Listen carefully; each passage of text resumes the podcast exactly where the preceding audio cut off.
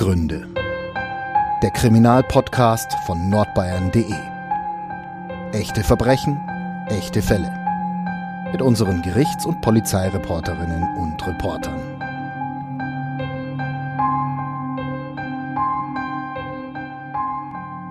Herr Dötsch, hier spricht der Herr Krambach. Ich bin der zuständige Einsatzleiter des K4. Sie haben da ja gerade mit meinem Kollegen gesprochen, richtig? Ja, richtig. Sehr gut. Und hat mein Kollege Sie hier soweit von den Vorgängen in Kenntnis gesetzt? Ja, genau. Ich bin jetzt ganz erschrocken, dass da sowas passiert. Ja, ähm, Herr Dötsch, nun ist es so, also äh, ich komme ja hier gerade aus der Vernehmung dieser Täter. Ja, Ich kannte von da einige neue Erkenntnisse mitbringen, denn scheinbar haben die beiden hier vor, ein umfassendes Geständnis abzugeben. okay, ja. Nun ist es leider derzeit so, dass wir hier nicht alles im Detail aufnehmen konnten, da die hier vorgeben, der deutschen Sprache nur sehr bedingt mächtig zu sein. Ja. Sie sind Herr Grambach, haben Sie gesagt. Herr Grambach? Richtig, Krambach, richtig. Dennoch gibt es einiges, was wir dem Ganzen bereits entnehmen konnten. Und zwar sprechen die hier bezüglich ihres Namens von einem Schließfach, in dem sich hier äh, mehrere Goldmünzen, also eine große Anzahl an Goldmünzen, Krügerrandmünzen befinden soll und eine kleine Bargeldsumme. Ist das überhaupt zutreffend, Herr Dötsch? Ja, richtig, ja, ja. Zutreffend, ja? Herzlich willkommen bei Abgründe, dem True Crime Podcast von nordbayern.de. Heute ist wieder der Alexander Brock bei mir Ja, grüß dich, Franziska. und der hat uns auch die Audiodatei mitgebracht, die ihr gerade gehört habt. Das ist eine Originalaufnahme. Alexander, was hören wir denn da gerade? Das ist ein Mitschnitt, der Mitschnitt eines Lesers, den mir der Leser dann auch zur Verfügung gestellt hat. Und zwar hat er Betrüger aufgenommen, Betrüger, die ihn angerufen haben, sogenannte Callcenter-Betrüger oder vielmehr ein Betrüger war das. Ähm, dieser Mann hat sich als äh, Kriminalbeamter ausgegeben und hat äh, so getan, als wären die, ähm, die Wertgegenstände, also Bargeld, man hört Krügerrand, man hört Goldmünzen und so weiter, als äh, wäre das in Gefahr. Und ähm, im Verlauf des Gesprächs, das ähm, sehr psychologisch-taktisch geschickt geführt wird von diesem Betrüger, äh, bietet er an, dass die Polizei die Wertgegenstände äh, verwahren wird. Wir sprechen nämlich heute über das Thema Betrugsanrufe bzw. Schockanrufe, eine Masche, bei denen Verbrecher versuchen, vor allem ältere Menschen, um ihr Geld und manchmal um ihr gesamtes Hab und Gut zu erleichtern. Die Audioaufnahme, die geht auch noch weiter. Wir hören uns mal den Rest noch an. Da in dem Gespräch auch noch ein Name gefallen, ein gewisser Herr Christian Lange. Haben Sie diesen Namen da im Zusammenhang mit Nein, kann ich- schon einmal gehört? Nein, hat er, hab ich schon, bin ich schon gefragt worden? Nein. Bin Sie schon, ach so, hat der Kollege Sie schon gefragt? Ja, ja. Okay, denn äh, laut der Aussage dieser Täter ist dieser Herr Lange ein Bankkaufmann, der hier scheinbar hinter dem schnellen Geld her ist, der darum mit diesen Kriminellen kooperiert. Und die haben hier vor, mit Hilfe dieses Bankkaufmannes den Inhalt mehrerer Schließfächer hier zu entleeren, Herr Dötsch. Ja, ja, Ja. Und zwar heute zu Bankenschluss. ja. Das bedeutet, Herr Dötsch, hier besteht jetzt von unserer Seite aus dringender Handlungsbedarf, denn äh, wenn dieses Geld einmal äh, dort aus dem Schließfach raus ist, äh, wird das vermutlich äh, zu der Herkunft dieser Täter, also nach Rumänien, verschwinden. Und Um Gottes Willen. Im, Im Ausland angekommen ist, fehlt uns jegliche Handhabe. Wir haben keine Grenzübertrittsgenehmigung und somit auch keine Möglichkeit, da im Ausland polizeilich aktiv zu werden, Herr Dötsch. Ja? Um Gottes Willen, ja. ja, Herr Dötsch, wir müssen uns jetzt hier also eine Strategie überlegen, wie wir im Vorfeld... Aber was kann ich denn da machen? Ähm, das werde ich gleich einmal mit der Staatsanwaltschaft besprechen. Ich habe da schon eine Idee im Hinterkopf, wie wir hier agieren können. Ja. Ähm, ich muss das Ganze mir aber erstmal von der Staatsanwaltschaft absegnen lassen. Sobald die mir das okay gegeben haben, komme ich da gleich wieder auf Sie zurück und werde Ihnen erklären, wie wir jetzt hier weiter vorgehen. Ja. Ja, aber ich bin nur noch, äh, noch, nur noch 20 Minuten im Haus. Äh, Herr Dötsch, es wäre schon wichtig, dass Sie da jetzt so lange hier verfügbar bleiben, ähm, bis wir hier Ja, ich kann nicht länger. Ich habe einen Termin beim Arzt was, beim Arzt. und da kann ich nicht länger warten.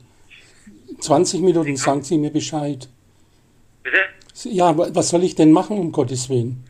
Wir müssen jetzt mal eben kurz, ich muss erst mit der Staatsanwaltschaft Rücksprache halten. Danach kann ich Ihnen gleich erklären, wie jetzt unser weiteres Vorgehen sein wird. Ja, machen Sie Gedulden Sie das. sich erstmal eben vier bis fünf Minuten, bleiben Sie hier in der Leitung. Ja. Ich bin in wenigen Minuten wieder für Sie da. Bevor ich jetzt mit der Staatsanwaltschaft spreche, Herr Dötsch, besitzen Sie da auch ein Mobiltelefon, ein Handy? Nein, habe ich leider keins.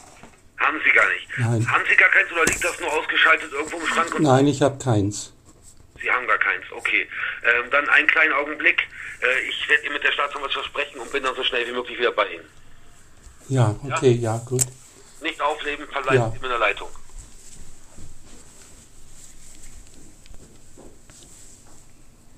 Sprache mit der Staatsanwaltschaft gehalten. Sie müssen da einmal zur Bank Ja, ja, und, und das ganze Schließfach erklären, ja?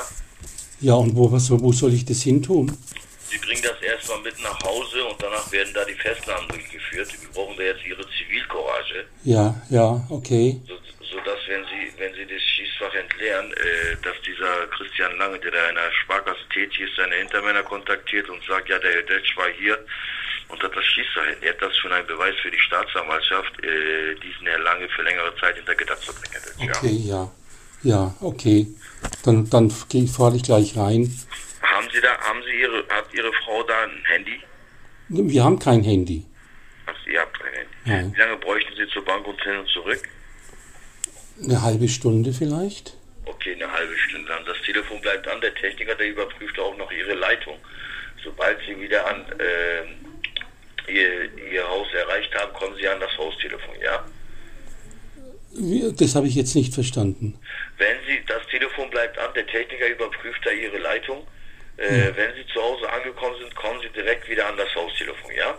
Ich sollte also das Telefon nicht auflegen. Nein, da wird eine Überprüfung jetzt gerade stattgefunden. Nicht auflegen. Ähm, Herr Deutsch, Sie werden das so machen. Sie mussten da drinnen in der Bank absolut die Schweigepflicht halten. Ja, Äh, Sie gehen da so voran, Sie gehen da mit einer Tasche hin, nehmen sich da zwei Bücher mit, gehen an den Schließfach, entleeren den kompletten Schließfach und packen die zwei Bücher in Schließfach hinein, ja, sodass das Gewicht beibleibt, ja? ja, Weil der, äh, weil der lange, der guckt da im System nach, da ist ja ein Gewicht drin im Schließfach, ja, äh, dass das Gewicht dabei bleibt mit zwei Büchern. So hat die Staatsanwaltschaft uns das vorgegeben. ja, ja. Werden das jetzt so machen. Okay, halbe Stunde. Sie gehen da jetzt hin.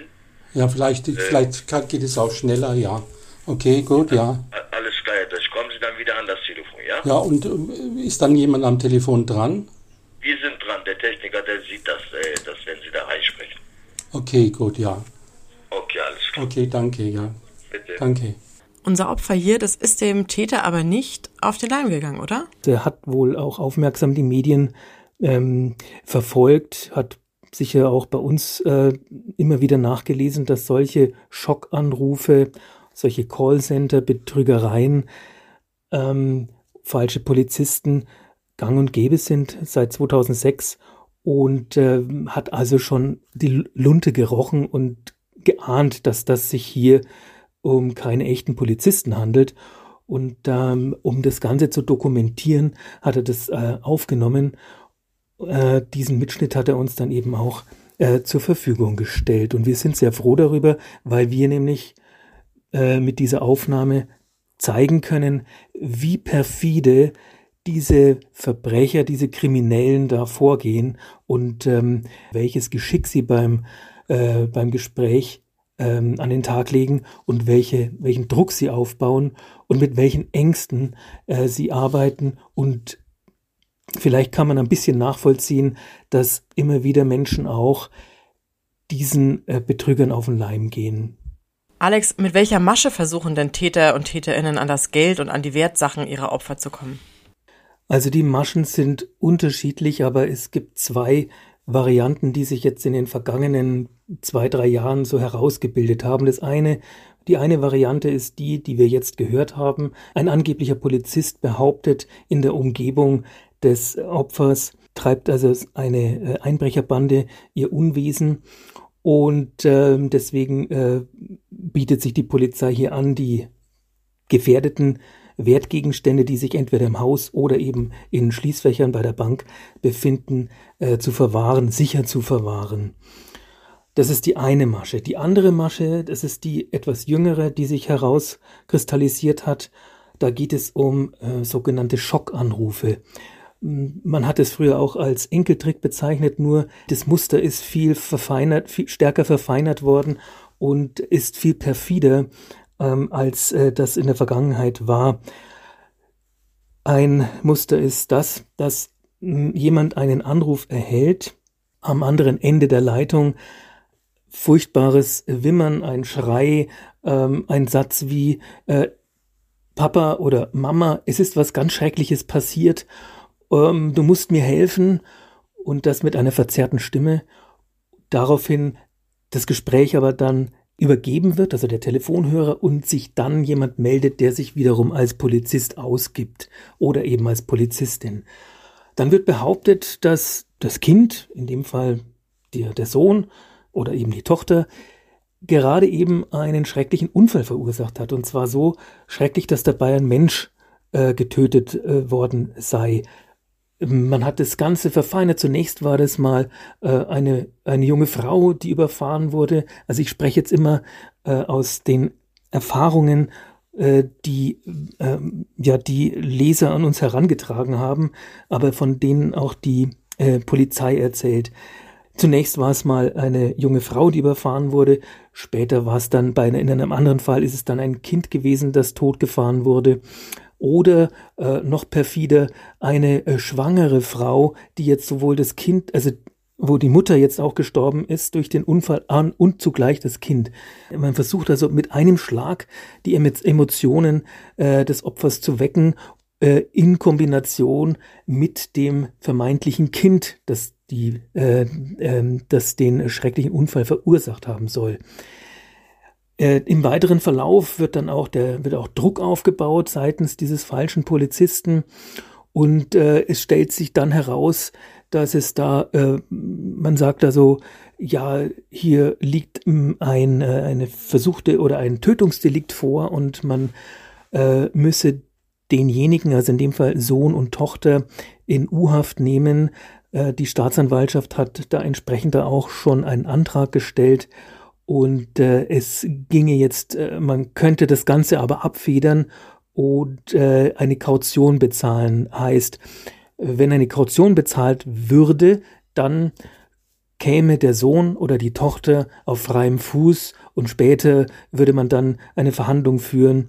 Aber für diese Kaution äh, muss man, also eine Kaution äh, muss man dafür bezahlen. Also da sind wir schon wieder beim Bezahlen. So, und dann ist es oft so, dass äh, der Polizist Rücksprache hält mit einem Richter, an, angeblichen Richter oder einem angeblichen Staatsanwalt und da wird dann irgendeine Summe fixiert. Ja, in einem Fall sind es äh, 40.000 Euro, äh, im anderen Fall sind es 60.000 Euro. Wenn derjenige dann äh, der Angerufene, also das Opfer dann sagt, ja, so viel habe ich aber nicht, dann äh, wird versucht herauszufinden, was da für Wertgegenstände sind. Ja, aber vielleicht haben sie ja irgendwas im Schließfach. Vielleicht haben sie äh, doch was zu Hause. Äh, es gehen auch, äh, es geht auch Schmuck, es geht auch, es geht auch, gehen auch Münzen, es ähm, äh, gehen auch teure Uhren. All das ist plötzlich möglich, äh, als Kaution zu hinterlegen, ist natürlich ein absolutes Unding. Sowas würde seitens der Polizei oder Staatsanwaltschaft äh, würde nie gemacht werden. Nur bei manchen Menschen, da setzt da plötzlich ähm, die Ratio aus und ähm, da ist dann oftmals nur das Gefühl da für den Sohn, für die Tochter, die jetzt in Not ist, die Hilfe braucht. Und äh, da muss schleunigst gehandelt werden. Und in ähm, einigen Fällen haben die Täter dann auch tatsächlich Erfolg. Also das sind so die zwei Maschen, äh, die momentan äh, virulent sind und ähm, werden bei der Polizei unter Callcenter-Betrug ähm, ja, verzeichnet. Wer sind denn die TäterInnen? Das ist eine gute Frage. Wer sind die Täterinnen des, oder Täter und Täterinnen? Es ähm, wird unterteilt in, ja, in drei verschiedene Kategorien. Also wir haben die sogenannten Abholer. Das sind diejenigen, die vor Ort sind, die in irgendeiner Form rekrutiert wurden, die bereitstehen und nur darauf warten, dass die Betrüger ihnen grünes Licht geben, die Adresse und den Zeitpunkt, wo sie denn die Beute abholen können. Also wenn ein Opfer so weit weichgekocht ist, dass äh, bereits die Wertgegenstände oder das Bargeld äh, in irgendeinem Stoffbeutel sich schon befindet und äh, nur noch äh, entgegengenommen werden muss. Das sind die sogenannten Abholer, die befinden sich, ähm, ja, die sind in Deutschland meist in äh, der Nähe der, äh, natürlich in der Nähe der ähm, angerufenen Personen. Ähm, auch in Nürnberg im Mittelfranken gibt es, gab es schon Leute, die dort ähm, rekrutiert wurden und äh, dann äh, die Wertgegenstände abgeholt haben. Dann äh, gibt es auch ja, Logistiker, also Leute, die ähm, die Beute verwahren, das sind meistens auch irgendwo in Deutschland, die da äh, dafür sorgen, dass diese Beute transferiert wird, also äh, irgendwie auf Umwegen dann zu den eigentlichen Hintermännern gelangt. So, und jetzt sind die, sind wir bei den Hintermännern. Das äh, sind ähm, Menschen, die jetzt eigentlich gar nicht mehr so äh, in Erscheinung treten. Diejenigen, die da anrufen, sind es meistens auch nicht. Diejenigen, die da anrufen, nennt die Polizei Keiler. Das heißt, das sind geschulte Leute, die in Call, sogenannten Callcentern im Ausland tätig sind und von dort aus ihre Anrufe tätigen. Diese Callcenter und auch die Hintermänner befinden sich zum Großteil in der Türkei. Also man hat äh, ausfindig gemacht, dass Callcenter in äh, Izmir sind, äh, auch in Ankara, Istanbul oder in Antalya hat man auch schon Callcenter ausfindig gemacht. Also so muss man sich das vorstellen. Die Hintermänner sind im Ausland. Es ist ganz schwer, an diese Leute heranzukommen. Es gab schon Erfolge seitens der Polizei, aber diese Täter, die ausgesprochen gut Deutsch sprechen, astreines Deutsch, die äh, auch hier in teilweise in Deutschland auch gelebt haben, straffällig wurden und äh, sich dann abgesetzt haben in die Türkei, weil dort der äh, lange Arm der Justiz eben vermeintlich nicht hinreicht. Äh, aber also sie, sie fühlen sich sicher, sie glauben, sie sind hier in einem sicheren Bereich. Äh, dennoch werden sie auch immer wieder eines anderen belehrt, weil es gab eben auch schon da Zugriffe, auch im Zusammenarbeit mit den türkischen Sicherheitsbehörden. Alex, du hast uns ja nicht nur den Eingangs-O-Ton mitgebracht, sondern du hast auch noch ein Interview dabei. Und zwar ein Interview mit Dirk von Fopelius. Dirk von Fopelius, das ist der ehemalige Präsident der Industrie- und Handelskammer Nürnberg für Mittelfranken. Und auch er wurde Opfer eines Schockanrufs. Und du hast ihn dazu befragt. Tja, der Schockanruf. Der Schockanruf heißt Schockanruf, weil er mit einem Schock verbunden ist. Und in meinem Fall war es so, dass mit einer wirklich leisen, aber panischen Frauenstimme auf mich eingeredet wurde mit Vornamen Dirk. Ich habe einen schrecklichen Unfall und danach ist die Stimme mehr oder weniger erstorben. Da fährt einem erst einmal wirklich jeglicher Schock in die Glieder. Und dann kam sofort eine außerordentlich seriös auftretende Dame, die sich als Polizistin zu erkennen gegeben hat und sagt, ja, also ihre Frau hat einen Unfall verursacht hat ein Kind vom Fahrrad geholt, ein zwölfjähriges Mädchen, und das Mädchen ist leider verstorben. Und was die Sache bei mir besonders, ja, perfide gemacht hat, dass sie behauptet hat, die Eltern des Mädchens hätten den Medien gegenüber eine Verschwiegenheitserklärung unterschrieben. Das heißt, für mich war klar, sie wusste, mit wem sie es zu tun hat. Und ab dann, Stichwort Schockanruf, folgt ein Informationsstaccato, das psychologisch nur ein Ziel verfolgt, dass man eigentlich überhaupt nicht zum Nachdenken kommt, sondern seine ganze Aufmerksamkeit darauf richten muss, mit den vielen Informationen irgendwie klarzukommen, die irgendwie zu verarbeiten. Was machte Sie im Zuge des Gesprächs skeptisch? Ich habe ein paar Mal zurückgefragt, ja, wo ist denn das passiert und wie genau? Und darauf erhält man ausweichende Antworten. Entweder keine, weil sofort die nächste Info kommt, oder ausweichende Antworten, so zum Beispiel, ja, das unterliegt dem Datenschutz, das kann sie mir leider nicht sagen, und, und, und, und. Und endgültig skeptisch wurde ich natürlich, als sie sagt, na ja, wenn sie nicht genügend äh, Bargeld auftreiben können in der kurzen Zeit, dann ginge auch Gold oder Schmuck. Und da dachte man, ja, Freunde, also ich mag ja blöd sein, aber so blöd bin ich dann auch wieder nicht. Und da habe ich dann um Rückruf gebeten, habe gesagt, wissen Sie was, ich notiere mir jetzt in aller Ruhe Ihre Daten und dann rufe ich zurück. Und damit war das Gespräch beendet und ich habe nie mehr wieder was gehört. Die Täter kannten einige Details über Sie.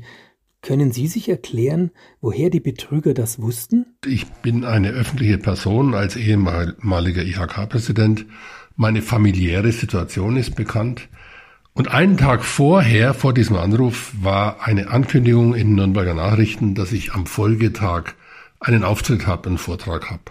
Das heißt, man konnte daraus schließen, ich bin entweder mittags oder abends nicht zu Hause. Und mittags haben sie dann angerufen und haben mich am Handy erwischt.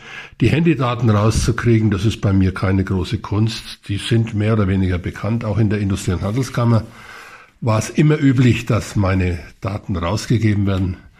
Unter anderem übrigens an Journalisten. Das gehörte zu meiner offenen Art, mit dem Amt umzugehen. Und naja, inzwischen sind sie da ein bisschen zurückhaltender, die Kollegen. Sie haben den Betrugsversuch durchschaut. Können Sie sich vorstellen, dass das auch hätte schiefgehen können?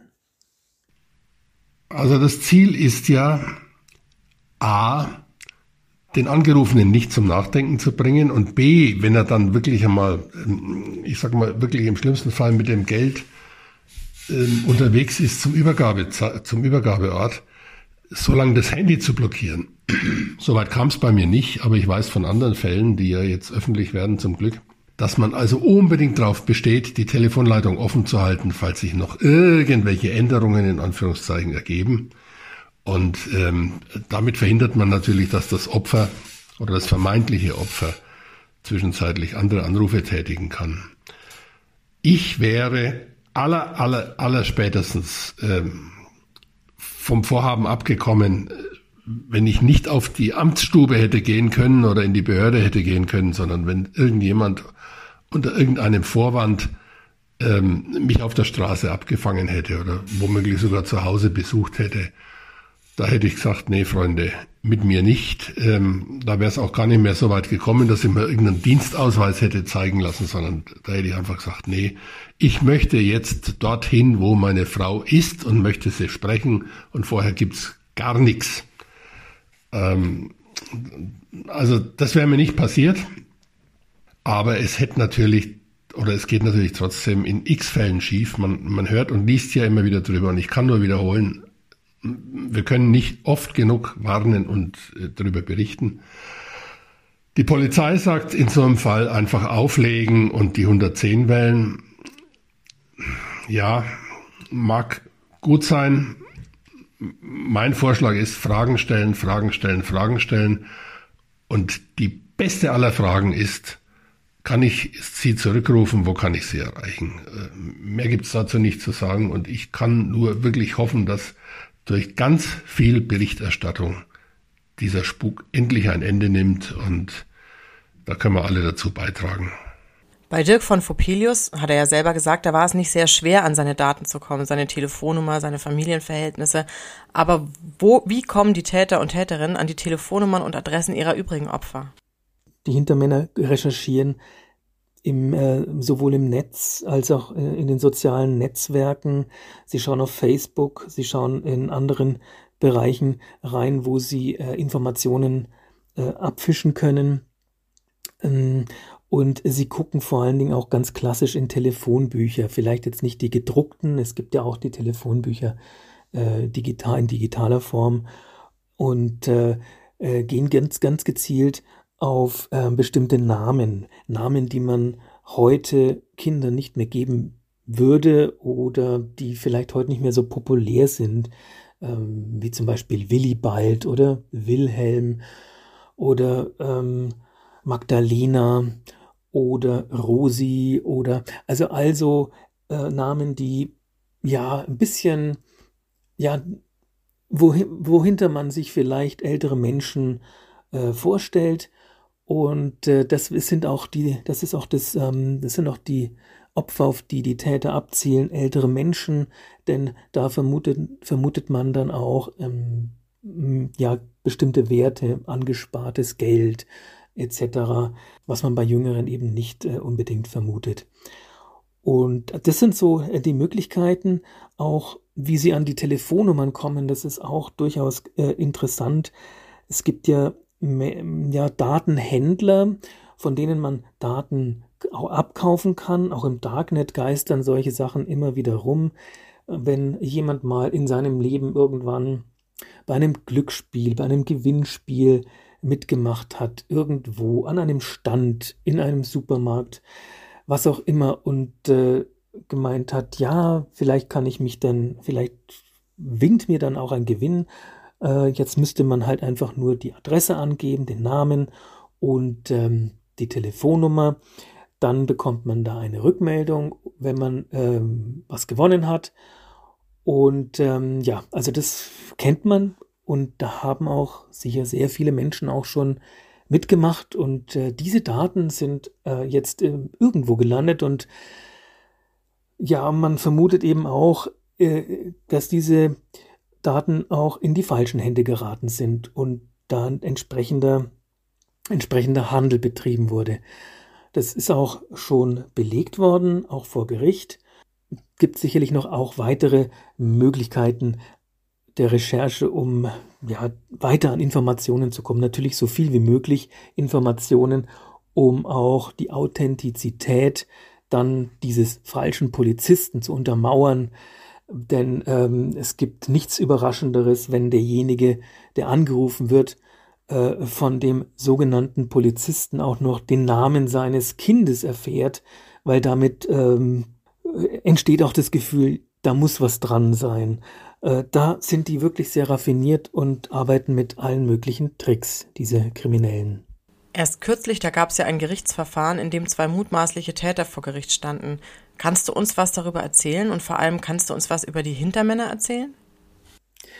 Ja, also über die Hintermänner habe ich ja gerade schon gesprochen, ähm, aber dennoch lässt sich da noch einiges dazu sagen. Du beziehst dich jetzt auf einen Prozess oder auf zwei Prozesse wahrscheinlich, die hier in Nürnberg stattgefunden haben. Ähm, tatsächlich hat die Polizei auch schon ähm, Straftäter äh, abgefischt, die oder festgenommen, um die sich daran beteiligt haben an dieser Betrugsmasche. Aber man muss dazu sagen, es sind immer dann Abholer, also äh, diejenigen, die dann an die Tür hingehen oder sich an dem äh, an dem Treffpunkt einfinden und das Geld oder eben die Wertgegenstände dann entgegennehmen. Die Hintermänner sind äh, da in der Türkei in diesem einen Fall und ähm, in, äh, äh in einem Fall gab es einen Prozess im Januar 2020, ist eben jetzt auch schon wieder zwei Jahre her. Äh, da äh, sind, da standen zwei 28-Jährige vor Gericht und ähm, haben durch ihren Anwalt äh, sagen lassen, dass sie pro Abholung 600 Euro bekommen haben, egal ob sie, ob die Beute 10.000 Euro betrug oder eben nur, äh, oder was heißt nur, oder äh, deutlich äh, höher war die Beute, also wie äh, zum Beispiel in einem anderen Fall 700.500 Euro. Also das sind äh, wahnsinnige Dimensionen, äh, diese beiden, ja, wo kommen die her? Es, äh, wie sich da rausgestellt hat in diesem Fall, ist, dass äh, die Männer angeworben wurden, auch über soziale Netzwerke, über Facebook, ähm, aber auch über eBay, versuchen die, äh, die Hintermänner aus der Türkei, die Menschen vor Ort zu ködern und meistens sind es Menschen, die Suchtprobleme haben. Auch in dem Fall ähm, war es so, dass die beiden, dass die beiden Angeklagten da ja ähm, eine gewisse Drogenkarriere schon hinter sich hatten und äh, Geld beschaffen muss, um das Rauschgift äh, besorgen zu können. In einem anderen Fall, also man kann natürlich auch, muss man mal gucken, wie, wie werden denn jetzt die Leute bestraft? In äh, einem anderen Fall, der jetzt äh, schon im August 2019 verhandelt wurde, da ist ein Versich sogar ein Versicherungsangestellter, ein 27-Jähriger, geschnappt worden, der auch als Abholer fungierte. Und der hat zum Beispiel eine Strafe von äh, zwei Jahren und zehn Monaten bekommen, die er dann auch verbüßt hatte. Äh, das, ähm, man hat also die 18. Strafkammer hat es da als erwiesen gesehen, dass derjenige äh, zehnmal wegen Beihilfe zum äh, gewerbsmäßigen Bandenbetrug ähm, tätig wurde und entsprechend wurde er da auch ähm, entsprechend wurde er da auch verurteilt.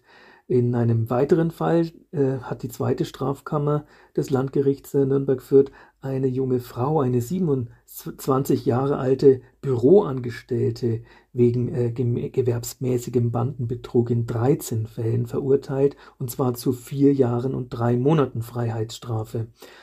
Ja, sie war keine Abholerin, also da sieht man mal auch, äh, welche verschiedenen Ebenen diese ähm, welche verschiedenen, welche Strukturen da auch dahinter stecken. Sie war keine Abholerin, sondern ähm, sie hat die äh, Kuriere, also die Abholer, mit äh, Mobiltelefonen versorgt und die SIM-Karten auch verteilt und auch den Lohn ausbezahlt. Also äh, wie gesagt, diese beispielsweise 600 Euro äh, pro Fall, ähm, dass die äh, Suchtkranken da bekommen hatten.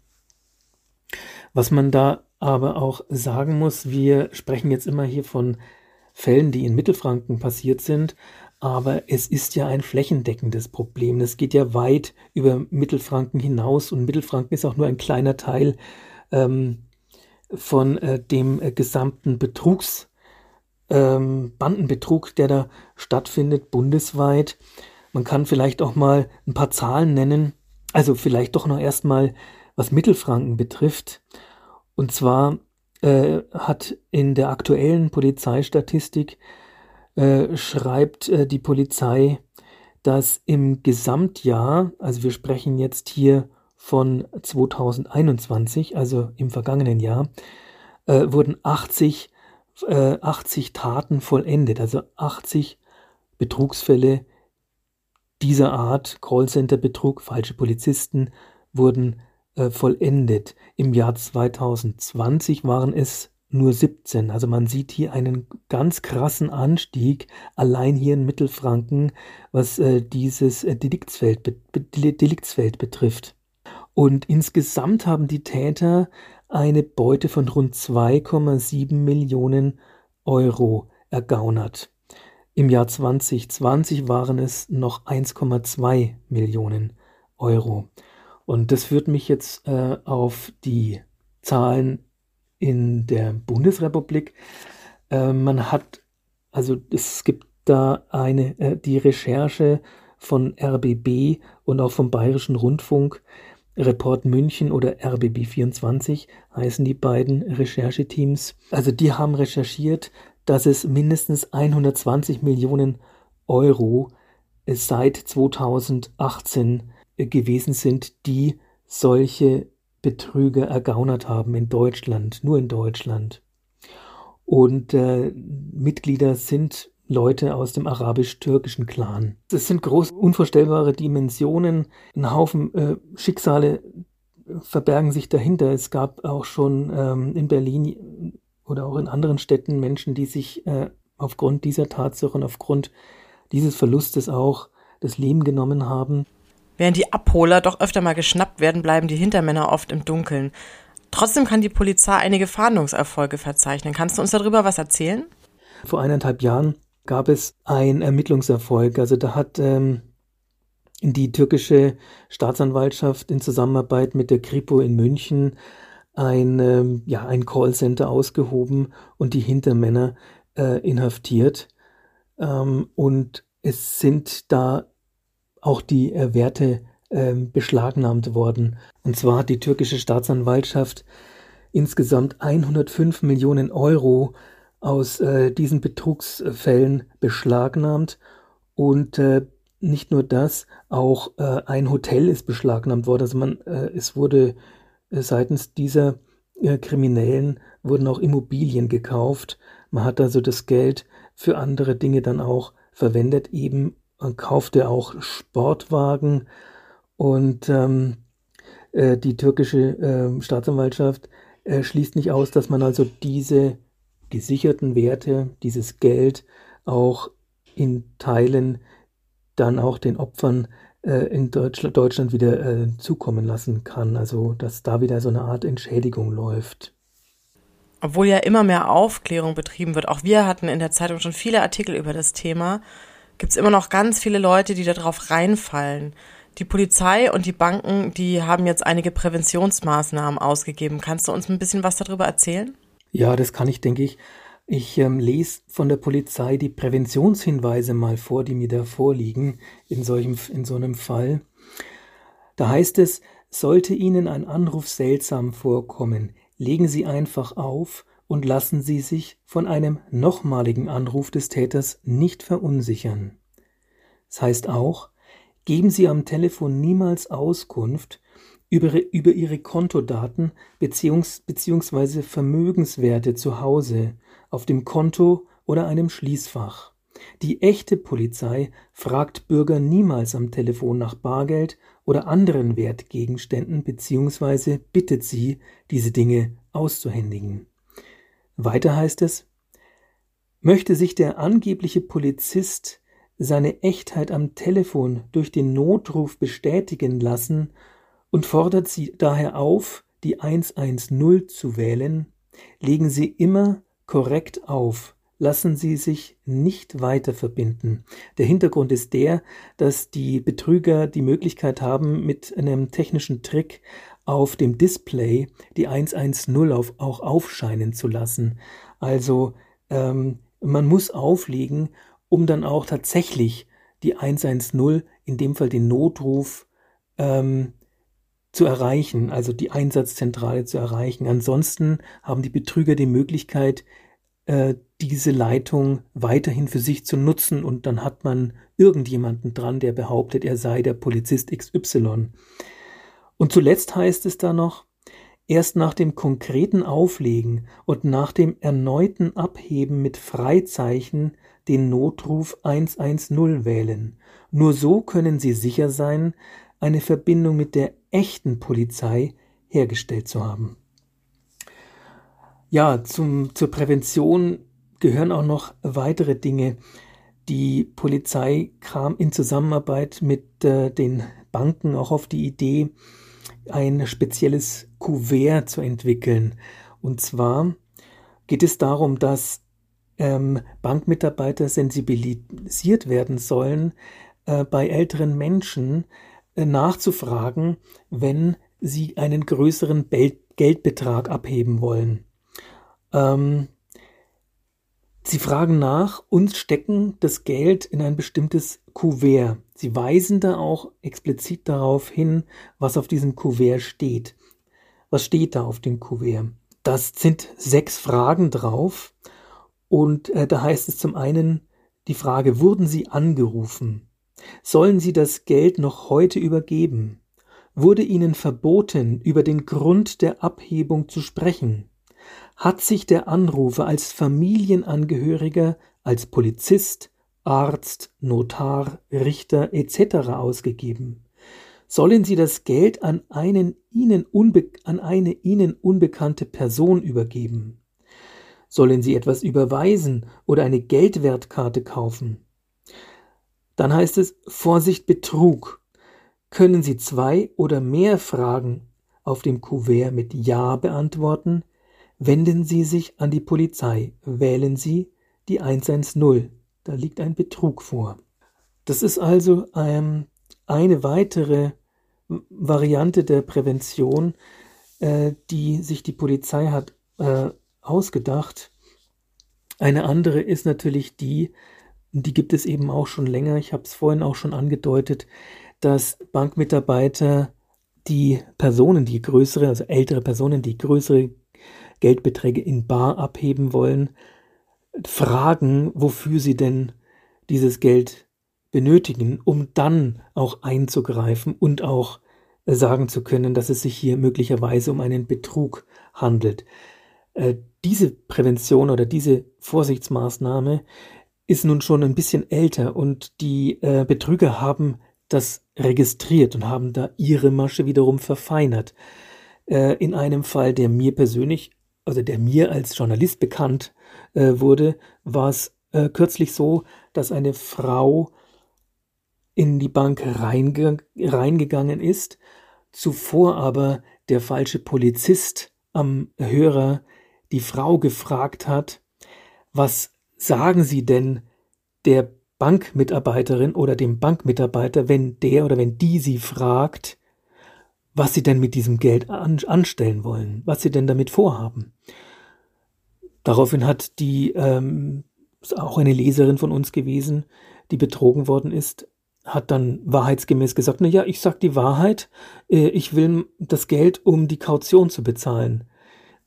Daraufhin wiederum hat der Betrüger am Telefon gesagt, das machen Sie bitte nicht, gibt gewisse Vorsichtsmaßnahmen, wir müssen hier äh, die, äh, die Informationen wirklich so dicht halten, da sollte äh, kaum jemand, das sollte kaum jemand mitbekommen aus Vorsicht, äh, zumal sich möglicherweise auch in der Bank äh, Menschen befinden, äh, die mit, ähm, ja, die da unter einer Decke mit Kriminellen stecken. Also insofern ähm, würde ich Ihnen empfehlen, etwas anderes zu sagen. Das Ganze ist auch so aufgebaut, dass die Betrüger verlangen, dass die äh, Opfer ihr Handy mit dabei haben und auch nie auflegen.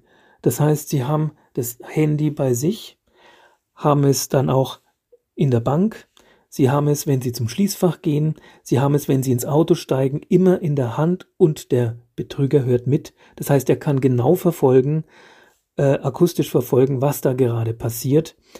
Und ähm, auch in der Bank hat dann die betrogene Frau der äh, Bankmitarbeiterin, die ist tatsächlich gefragt worden, äh, was sie denn mit dem hohen Betrag, das waren so um knapp 50.000 Euro, die sie bar abgehoben hat, was sie denn mit diesem Betrag äh, machen wolle, hat dann gesagt, sie möchte damit eine Baumaßnahme in ihrem Haus finanzieren. Deshalb braucht sie dieses Geld. Daraufhin wurde ihr ähm, wurde der Betrag ihr dann auch ausbezahlt und ähm, der Betrüger äh, hatte Erfolg. Also ich will sagen, dass auch die Gegenseite, also die Kriminellen, sich darauf einstellen und entsprechend sich eine Taktik überlegen, äh, wie sie denn das umschiffen können, wie sie denn sozusagen die Vorsichtsmaßnahmen seitens der Polizei, der Sicherheitsbehörden oder der Bank äh, aushebeln können. Und das war eben äh, ein, eines der Resultate. Ja, lieber Alex, schön, dass du da warst. Danke, dass du uns den Fall mitgebracht hast. Und liebe Zuhörerinnen, liebe Zuhörer, ihr wisst, wo ihr uns hören könnt. Ihr könnt euch uns hören auf Spotify, ähm, über iTunes, über jeden beliebigen Podcast-Kanal und Podcast-Player. Und wir freuen uns natürlich über eine positive Bewertung bei iTunes. Und wir hören uns nächstes Mal. Tschüss. Ja, tschüss. Mehr bei uns im Netz auf nordbayern.de